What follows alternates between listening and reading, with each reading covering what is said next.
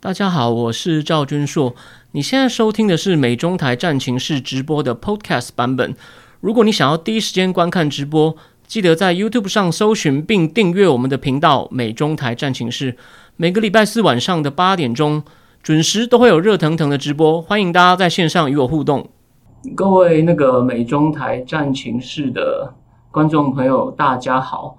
那我是赵君硕。那以后呢，每个礼拜。一开始可能是一次，那也许会到呃，如果大家反应好的话，也许我们每个礼拜会有两次跟大家聊一聊。目前呢，因为在未来的一年之内呢，我想呃，美中关系呢会有非常大的变化。那基本上呢，呃，在在我们今天谈今天的那个主主题之前呢，呃，我想我们先从一些比较软性的话题讲。那首先我要感谢这个 M 观点的 Mula 呃邀请我哦来就说来做这个节目。因为他自己可能比较偏向一些金融啊、科技啊，那有关这个呃国际关系啊或一些政治经济呢比较深入的话题呢，就由呃我来负责。那我先简单的介绍一下我自己，还有就是说我我希望这个节目能够呃带给大家什么样的东西啊？首先呃我叫赵军硕，那我目前呢是在当一家美国公司的亚洲区业务。那我以前常常出差，当然。现在因为疫情的关系，我我哪里也去不了。那那我是有点在一个因缘机会误打误撞下变成一个美国公司的业务，那没有办公室，我比较自由。那我之前呢，其实有在纽约大学的那个政治系的博士班呢就读过两年多的时间，但后来因为一些原因我没有拿到学位。然后我在 二零零八年的时候出来找工作，那时候就遇到金融危机，所以呢，并没有找到一个就是比较安稳的大公司的工作，然后。但是阴错阳差认识了我现在美国公司的老板，就开始在亚洲各地巡回，然后去找订单这样子。那因为比较自由，加上我出差也就一个人，所以比如说我有时候在长途跋涉或在飞机上呢，我慢慢开始重新看一些呃跟我以前有关的书，尤其是当我二零一八年第一次出来工作的时候，我记得我那时候在广州，在广州大道上就看着那个车流，然后就看消息。但那时候到底是用手机看的，应该不是。但电脑上都已经有网络，我就看到雷 Lehman Brothers 倒了，然后我觉得非常 shock。但我那时候呢，以前我在 NYU 念书的时候，有蛮多朋友，呃，有一些朋友他们在香港当 banker。我去香港，我常常去香港跟他们吃吃喝喝玩乐。然后呢，我一方面呢就开始先去看一些有关金融危机那些 non-technical 的书，然后呢，再来又开始慢慢的去拾起老本行，在我有空的时候。然后后来我曾经也住过上海一段时间，那。上海他们那边有一个好处，虽然我的节目在，也会听到我常常对中共有很多 critical 批评，可他们的书店呢，他们那边毕竟人多，他们翻译了很多美国或日本的汉学家写的有关中国的文史哲的书。那边有家书店叫季风书店哦，我现在已经关了，为什么呢？因为他有请一些政治学家在那边讲民主讲座。我曾经看过那个海报，据说，我想这个大家应该都熟悉。老板，老板忽然电话就接不起来，然后后来那个书店就关了。但我那时候，如果我在上海没有跟朋友在以前的租界里面吃吃喝喝的话呢，我都会就是去买一些书，然后开始看。说我有几年补了一些文史的底子，因为我以前的专长算是社会科学。可是呢，我后来发现文史跟社会科学还是有些不一样。虽然他关心的大问题我是是一样的。然后呢，我在大陆的时候，我也觉得我在那边，当然上海的是蛮进步的，是蛮进步的。所以我觉得。你去那边会难免会觉得台湾好像有点停滞，但我觉得那只是表象。我也开始看到它更多的问题。然后呢，在我开始去，就说手机也开始联网，然后也开始用 VPN 之后呢，有个有越来越多各种越来越多的消息开始出来，你就开始不断的去更新时事。比如说二零一四年的香港战中运动啊，那时候我也常常在脸书上就翻墙，在脸书上泼东西，泼到最后被网络警察封锁了。OK，然后后来，然后后来从习近平上台又发生各种大事，所以。我的兴趣慢慢的就回来，然后开始固定看一些西方主流媒体，像 Financial Times 啊、Wall Street Journal 啊，然后当然这是比较偏时事。如果比较深的分析的话，就是像呃那个 Foreign Affair 啊，或者是 Foreign Policy 这些东西。那开始在脸书上放炮，那常常语调蛮 critical 的，不过可能写的东西还可以吧。所以说后来台湾的那个政论网站，当然它是比较偏绿的思想坦克，就邀请我。开始固定他们写一些两岸关系啊、中美关系啊，甚至一些呃政治经济学。那在一八年的时候，我还会写一些东南亚、印度啊、泰国的一些问题。不过从一九年，应该说从一八年三月，川普开始打贸易战之后呢，我的焦点就比较集中在呃中美关系上，中美关系上面。那当然，然后后来又到今年美国大选这么多风风雨雨，那就说，所以说，嗯，就是因为有这么多风风雨雨，所以说我也写了蛮多东西。如果你 Google 我的名字赵军硕的话，你会看到我之前有写一些文章。当然，我希望就说未来还会发生很多事情，所以呢。今天第一集，那在我正式讲我的主题之前呢，我在讲就说，我我提醒大家一件事，就网络时代啊，讯息就说这是个是 overflow information overflow 的时代，就资讯是太多的。那如果你都只看同温层里面看一样的讯息的话呢，你可能就是被某种持续的讯息洗脑。那大家不要大家看不一样讯息的人就会越来越吵起来，就说你是什么粉，你是什么粉，你理盲，你双重标准，OK？那所以呢？我的重点是我当然有立场，我慢慢讲的时候，我这样讲正题的时候，你就会发现了。可是呢，我现在要告诉大家的是，所以你要去反复的去拿一些资料来求证，回顾过去发生的事情，把事情理清。所以我的节目我也会尽量做到这一点。等一下我边讲的时候，我会举一些证据，你就知道我的目的是什么。所以呢，如果你听到我讲的东西，你觉得不同意，你也可以提出，你也可以贴一些以前的旧的新闻，或者以前的数据，或是甚至有些以前具体的当事人的访谈。来说，哎，你讲的不对，就我知道事实不这样，没有问题。因为如果我们不去把事实搞清楚的话，永远就是一人一把号。这样讲，我先不明讲好了。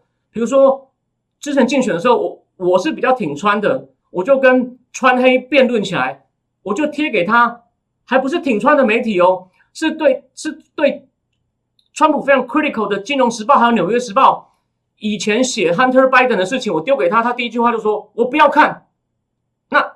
我们尊重他民主，他有权利不要看。只是如果我现在现在我已经跳上台面来，我们讲的东西有一点点公众影响力的话，那你如果不就事实的话，那就变成传教。那我觉得这样这社会就越来越分裂。当然，这就是网络时代的一个问题。那我的节目不是这样，我我当然有我的立场，但我讲的东西都是 based on the facts I know。所以说，这是我要先讲清楚的。如果你觉得我讲的 facts 不对，欢迎随时我们可以在我们脸书上美中台暂停室。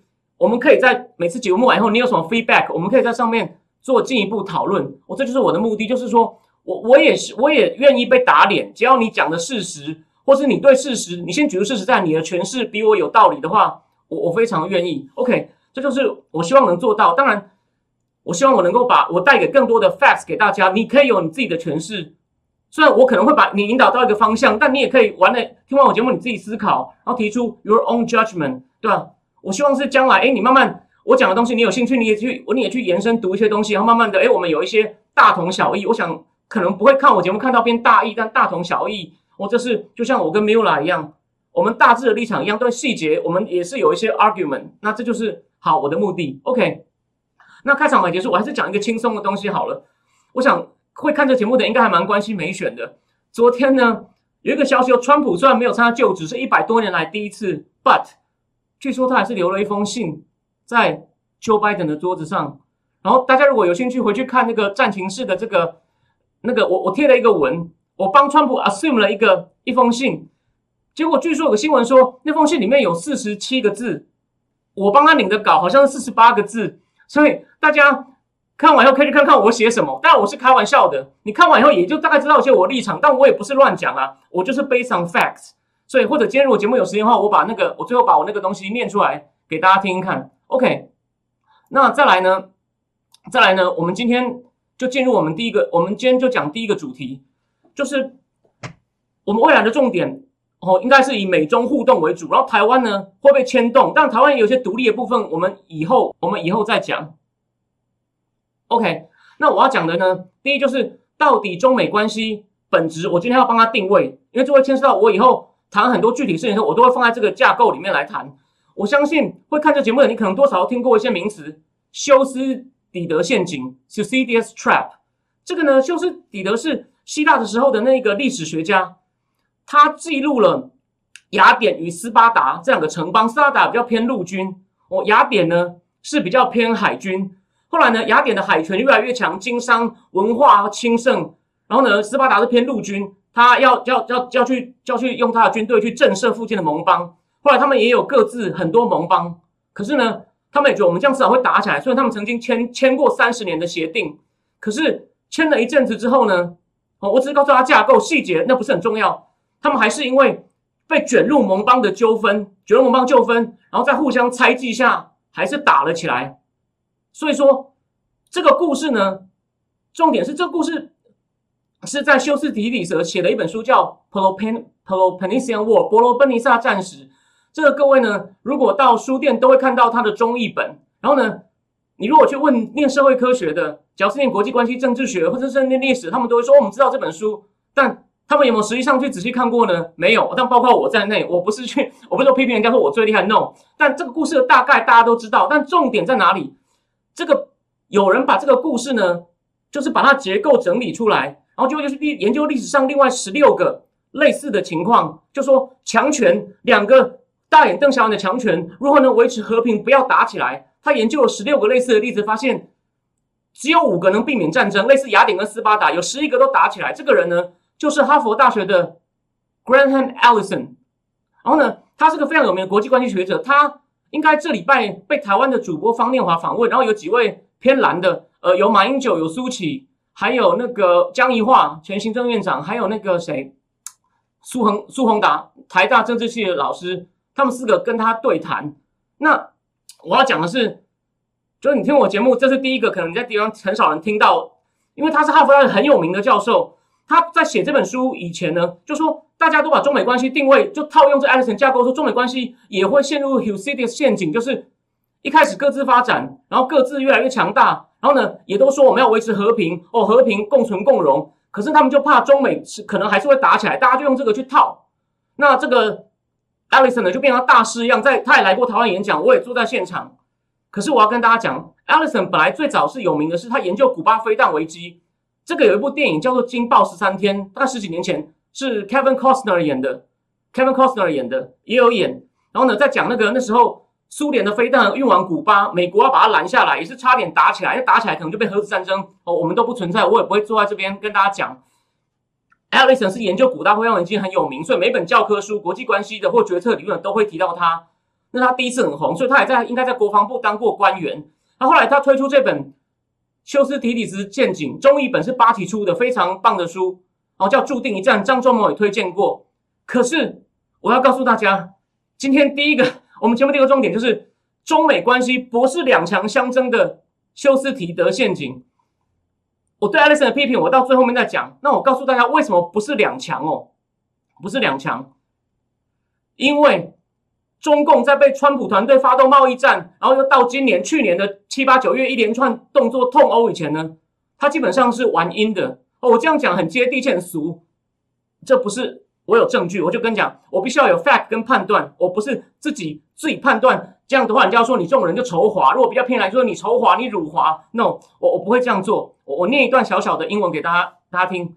Until now, China has succeeded in growing without provoking。他成功的后，继续的国力强大，但是却没有却没有挑衅。A limit to how powerful a country has get。Without directly challenging the incumbent power，就说他已经触触及到，就说一个新一个一个一个国家可以变得多强大，又不惹到现存的老大。And China is now that point，就是已经到了很难不触怒这个现存的老大。Under Xi Xi，China has begun confronting America power heads on，中共跟美国对冲，这是一个。在 Georgetown 很有名，国际关系的大国际关系的很有名的学府 Georgetown 大学的一个女教授，哦，她的名字很长，我就不念。她在 foreign affair 发表的一篇文章讲的。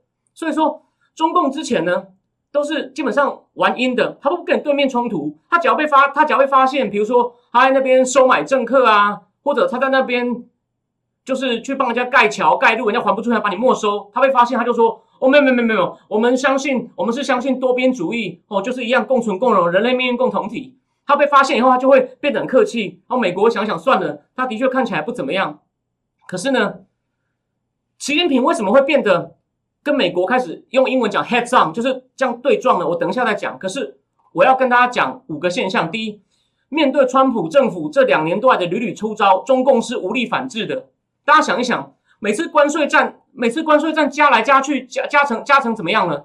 大家想一想，中共开始跟，可是美国进口到中共那边的没有那么多所以中共加一加，他没有办法再加了，这是第一个。再来，大家记不记得，中共美国把华为列入实体清单，实体清单就是说要卖东西要申请，跟商务部申请许可，但这个许可基本上很少人能拿到。我也不是不让你卖，但可以。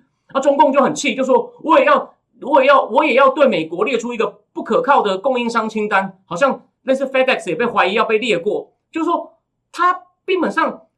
他是因为之前当初文革毛泽东搞乱七八，他什么东西都学西方，所以他能反制吗？他根本没有，他只跟美国说我要照着你的方法反制你。但你想想看，你看 NBA 的时候，两个强队是不是？我这边可能三分球，我那边用灌篮，两边各有，这边可能打机遇战，这边打团体战，各有特色。可是你看看这两年都在中共每一次的反制，他都是照着美国，你怎么样我就我说我要照着打你，他有打吗？几乎没有。大家想一想，贸易战。打了一年多，中共中间也赖皮，本来签好的东西撕毁，结果最后五千多亿美金的商品被加了三千七百亿，但到签协议的时候，三千七百亿的关税有没有撤？没有，完全没有撤，只有最后那一波的关税，他把十五减到七点五趴，就是算让中共愿意签，我给你一点小礼物而已。然后那时候中间很多经济学家都说这样不行啊，美国人的物价有没有高一点？有高一点，但对美国有灾难性的影响吗？没有。中共有抛售美国国债？没有，因为为什么？他不敢。这是第一件大家要记住的事情，他不敢。然后呢，所以完，然后呢，他以前都说什么偷窃技术、强迫合资都是反华，你乱讲，只顶多是个案。结果条他的签的贸易协定，这些问题每一章都有个专门的处理方法。而且还有第一次首次列入执行机制，我定期 review，你做不到，我可能就在加税，我可能就在加税。当然，他唯一做到就是他一直赖皮的情况下，最麻烦的国际补贴，他这个就是为什么叫第一阶段贸易协议，国际补贴延到后面，还有一些就是大科技公司的资料储存要放哪里，就是比较旧的科技、比较新的科技的一些细的问题，我们留到第二阶段再谈。所以拜登任命的这位台裔的代企，他敢不敢追打？Let's see，Let's see。但重点是。你看贸易协定，所以为什么那时候据说他刚签的时候，中共公布的中文版本他都乱翻，故意让他们里面的人看不懂，不知道习近平该让的都让了。好，我们等一下要回到这个话题，就说川普政府屡屡出招，中共根本从来没有一个有力的反制。然后第二，这个崛起的强权呢，都是满口要改变现存的国际秩序。但你想一想，川普在出手打他的时候，他都是满口要恢复，他都说川普是霸凌、搞单边主义。他都说我们是保持改革开放，对吧？我们赞成多边，在国际体系里面、国际组织里面解决纷争，对吧？但是，这就是，所以说，你看，通常新兴的强权都是说我对现存秩序不满意，这个我们等后面还会再讲到，我不满意。那中共呢？他的确有成立过一些新的组织，但是也都是仿照欧美的，而且呢，已经套句对岸术语都已经黄了。大家想一想，五年前的时候讲亚亚投行讲的是不是风生水起？很多人说哇，中国要建立自己的秩序了，Who cares？当然不同意的人欢迎欢迎欢迎在那个粉丝页上留言。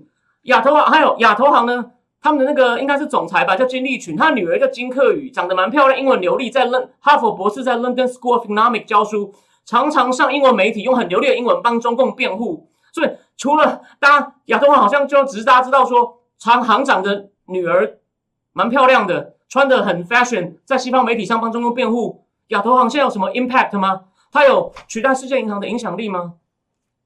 对吧？我我我不认为，I don't think so。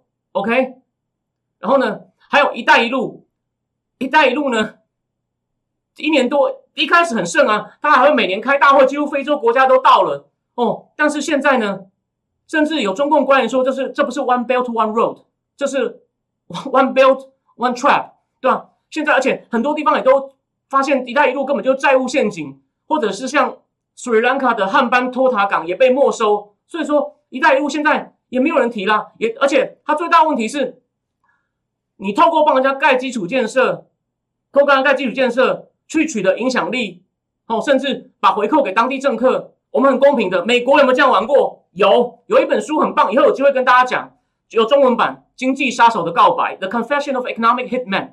美国也干类似的事情，还会找经济学家假装做客观的经济分析，说这个盖这个东西有效益的，然后就借借那第三世界国家一大堆款，然后呢就收买了政客，然后也就规定他们在以需要在国际组织投票，你要跟我投。美国有没有做？有。可是呢，这中共做的东西类似，我们要公平哦。但是中共的一带一路呢，他或者是或者跟一带无关，其他他帮他盖建设，他的合约大部分美国的报告详细数据我没有办法确定，但大概八九成都是包给自己人，连工人都是自己派。所以为什么大家记不记得阿拉伯之春利比亚革命的时候，中共派大船去撤两三万人？我自己从杜拜出差回上海的时候，二零一一五，整个飞机阿里航空都是农民工，然后他们我没有要责骂的意思，他们一看就是很辛苦。但他们也不会讲英文，在飞机上都把空姐惹毛了，然后下飞机还拿铺着毯子把自己这样包着，就等到躺下，有点好笑。但是他们看出来是很努力的人，我很敬佩他们。可是，所以呢，中共的一带一路呢，很快就会分不到当地政客，就会引起到反弹。但他们不是为了什么正义，是你没有分给我，都只有执政党分到，然后都是用你自己带来的包上自己的工人，所以他做的很难看。他要挑战美国，但是他的 tactic，他的手法很难看，所以这也不算是一个强权。再来第三个。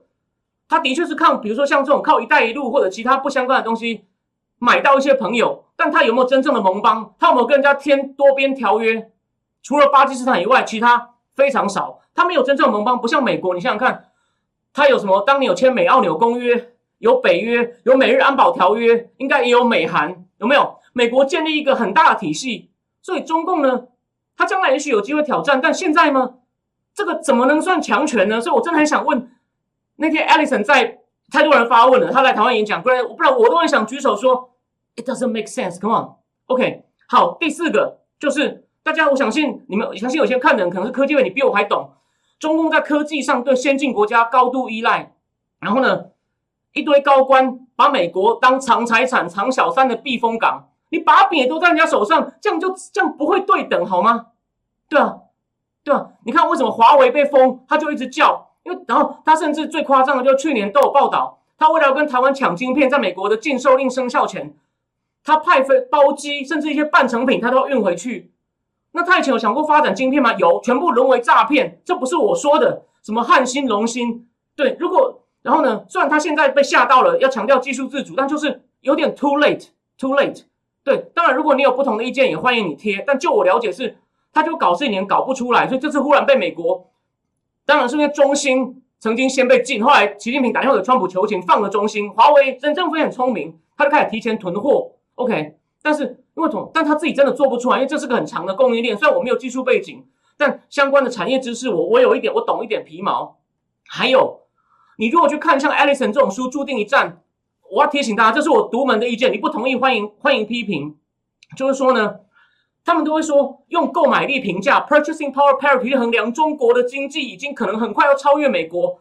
这个 purchasing power parity 大略上，大略上的意思，哦，就是说，大略上的意思就是说，我因为有些国家物价比较低嘛，所以他薪水比较低，可他可以买到比较多东西，所以他的所得就要实质的所得可能蛮高的。所以你不能说中共的名目所得只有美国的五分之一，但他东西比较便宜，所以他可能。他实际上的所得可能有美国的七八成，他可能就算你每个月要理发，你每个月要吃汉堡，你要租房子，你要看电视，OK，这个好。可是呢，然后然后可是有两个问题，你你对你一定要对一百多个国家去比的时候呢，OK，我赞成。然后他们说这个是最有最有意义的比较。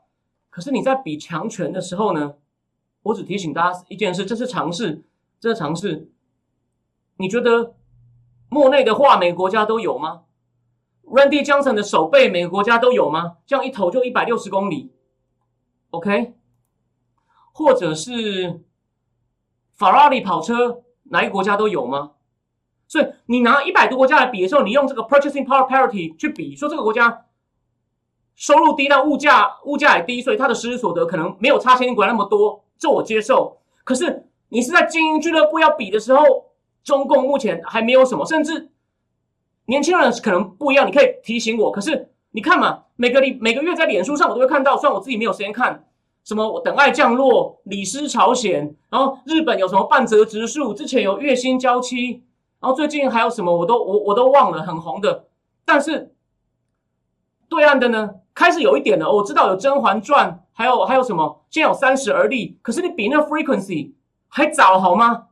我再讲，我再然后呢，再来最后一个，历史上真正崛起的强权，它表现在外在，或是自信。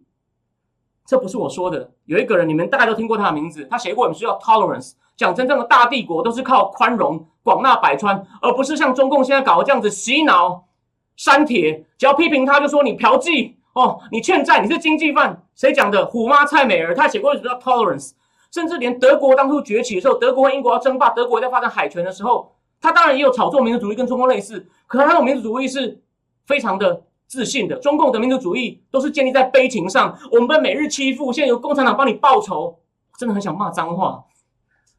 他每次说要报仇，冲过去挥两下就往后退，被美国打成这样，他敢他敢干嘛？对吧？欢迎不同意的人到时候留言。还有真正的强权，文化上也会非常的蓬勃。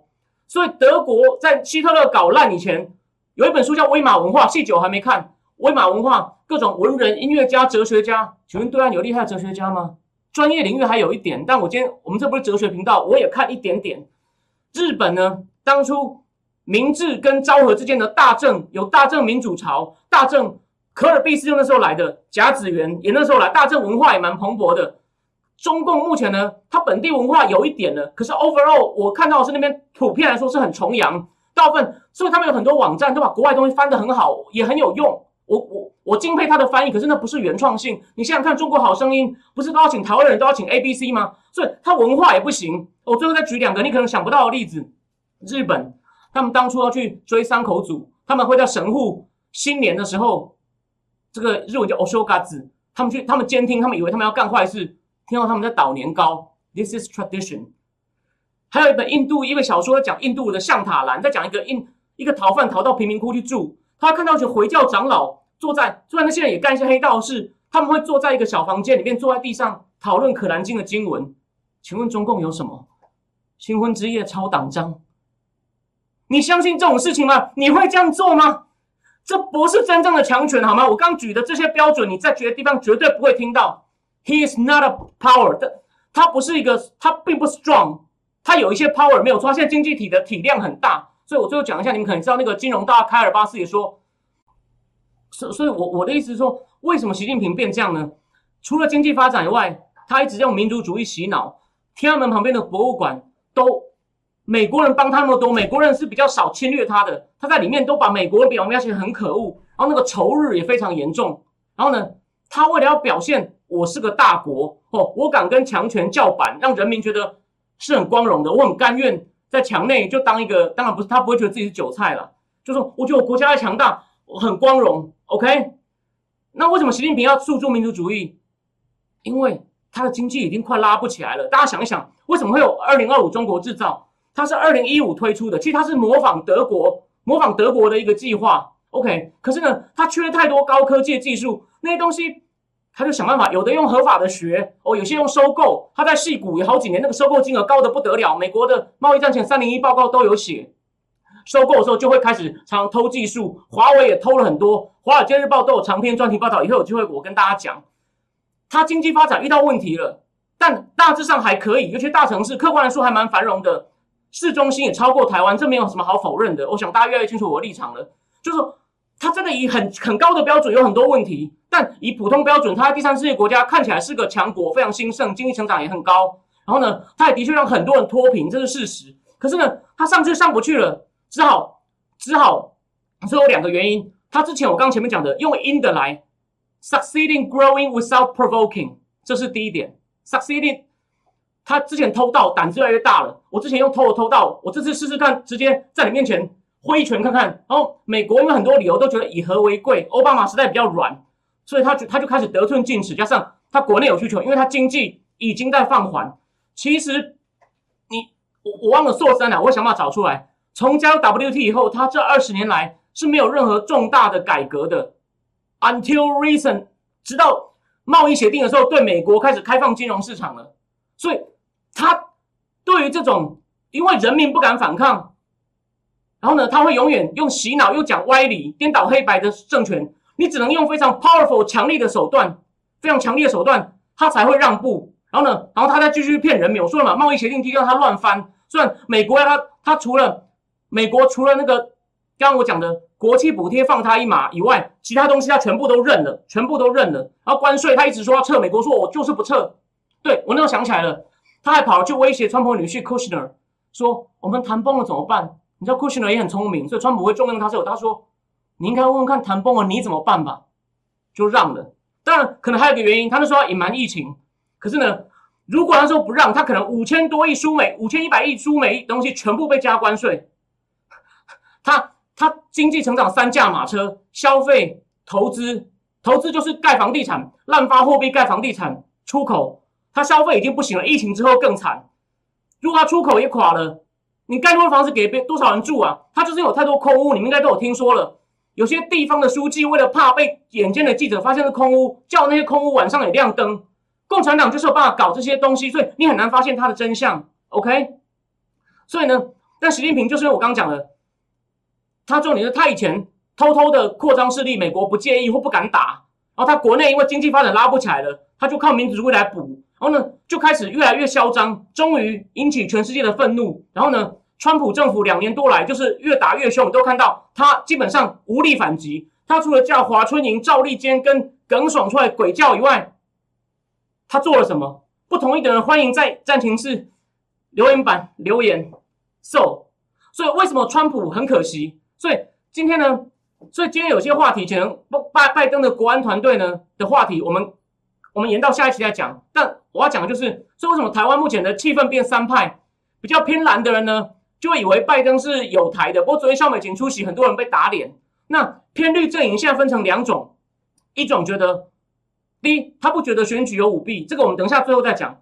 他认为拜登上台你就好好跟他打交道。然后川普虽然有些贡献，可是这个人也很天，内政有很多问题。哦，因为他内他的内政比较很多，现在比较偏那种保守派，甚至跟种族主义者搞在一起，所以他觉得川粉呢不要这么这样扒着他不放。哦，他他他走了，台湾也不会完蛋。但有些人就会非常生气。好，我可以跟他讲，我大概的立场是什么。最后我们把最后讲这个，就是我我认为川普呢把这个方向整个大扭转呢是非常了不起的。所以我们在下次的节目呢。我会引用一些是民主党的人在评论川普的政策，评论川普的政策，然后呢，他们还是有些肯定之处，但你在一般的媒体上不会听到。OK，然后再来，而且呢，中共是一个屡劝不听的，你真的要用很强力的手段，他才会，他才会听。所以呢，我今天给大家看一本书，这本书已经出了六七年，叫《美国回跌到亚洲》吗？这个人叫 Aaron Freiberger，他是目前最强力的鹰派，简直就像当初。写那个长电报说如何对付苏联，那个美国外交官 George Kennan 在世，我认为他是当代的坎南。他在 Foreign Affairs 上写了一篇很棒文章，叫做《An Answer to Aggression》，就告诉大家怎么强力反制中共。我将来会跟大家讨论，因为他写的太好了，引起九个拥抱熊猫派，包括刚死掉的傅高义，还有一些其他人反击。经济经那个 Foreign Affairs 就请九个学者联名反击，他说你都妖魔化中国，你将会引起新冷战。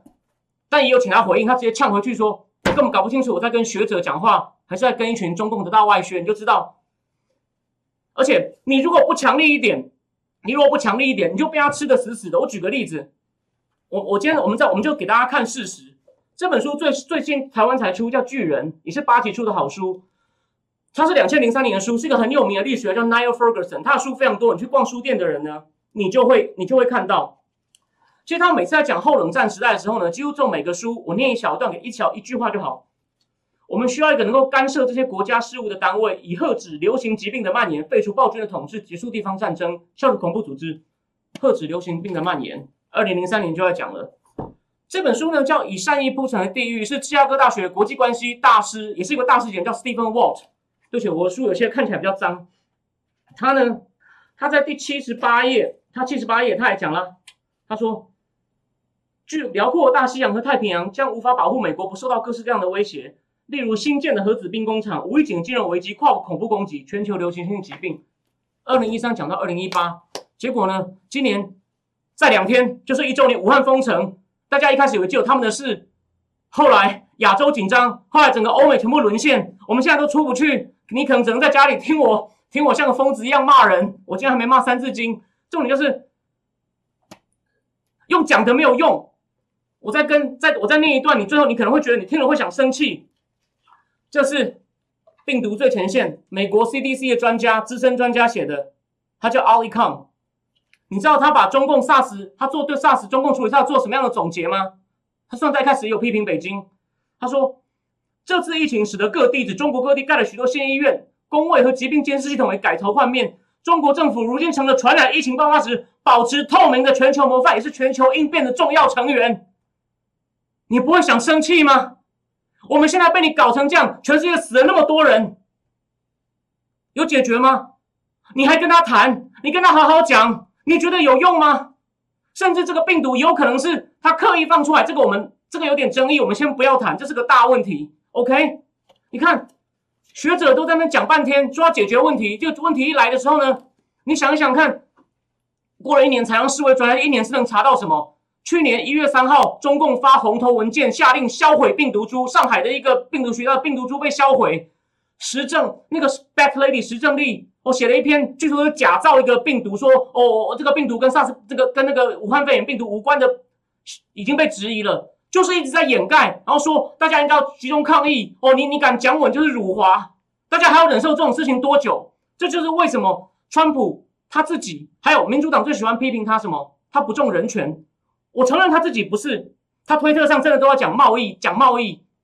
可是呢，香港破坏人权，川普离任前已经对香港官员制裁了三波，上礼拜还有一波，新疆制裁了好几波，有个人有企业，所以他有这就叫 learning curve 嘛，他会慢慢知道什么东西重要，他授权给他开绿灯就好，你不能抓着他自己不重视不放吧？你选一个政治人物是要听他嘴炮，还是要听他做实事？See？台湾为什么会罢掉那位？去年罢掉为什么罢掉那个人？他很会讲，他很有煽动力。I know, but what did he do？一样的道理。最后讲一下拜登的演说写的好不好？老实说不错，老实说写的不错，但基本上都是口号，都是口号。他有 promise 他要做什么吗？他有 promise 他要做什么吗？真的写的不错。他要他拯救了民主，然后讲到建国先贤的理想。可是你想想，川普当初答应的事情，有些事虽然我也不是完全赞同，他有没有试着去做？有吧？所以，我今天把我以后会分析问题的架构，哦，我大概告诉大家。欢迎大家针对我今天讲的东西，你有意见的话呢，欢迎大家到那个战情室的那个脸书粉丝页上留言，我非常乐意跟大家讨论。也许有些小地方讲错，哦，我也我也非常乐意跟就说跟大家对话，我就是一个互相成长、搓搓琢磨机会。那最后我最后讲一下，就是说拜登上台，最后讲一件事，拜登才宣誓一一个小时，中共外交部发了一封。声明制裁了二十七个川普前朝的官员，说这是反华人士，伤害中国人民感情，干涉中国内政。拜登政府派了一个国会发言人回应而已。你可以不喜欢川普的官员，这是牵涉你美国的尊严。中共这样讲，你用这种层低的层级回应，这就是为什么我没有办法对拜登放心的地方。我不放心他，但如果他能够高调回应，打我脸，我很开心。我判断错误是小事，希望他能够为台湾、为中国、为世界好。做出延续川普政府的路线，或者是延续像这位 Aaron Freiberg 的路线，讲 an answer to 中共的 aggression，这就是我相信在未来几个月还会发生很多类似的事情，会有中共会持续试探拜登政府的底线，像继继续霸凌澳洲，继续在香港抓人，他们怎么回应，一定会跟台湾的命运有关系。所以最后讲一下，日本的前防卫大臣中山泰秀就在上个月就呼吁拜登政府说，讲清楚你们要对台湾做什么。美国的国务卿 Antony Blinken 在听证会上，人家问他如果被欺负侵略台湾，他说：“It's a，就是说是个严重的错误，可是不够不差，但你满意吗？”我们继续看下去。好，今天就先讲到这里，那谢谢大家。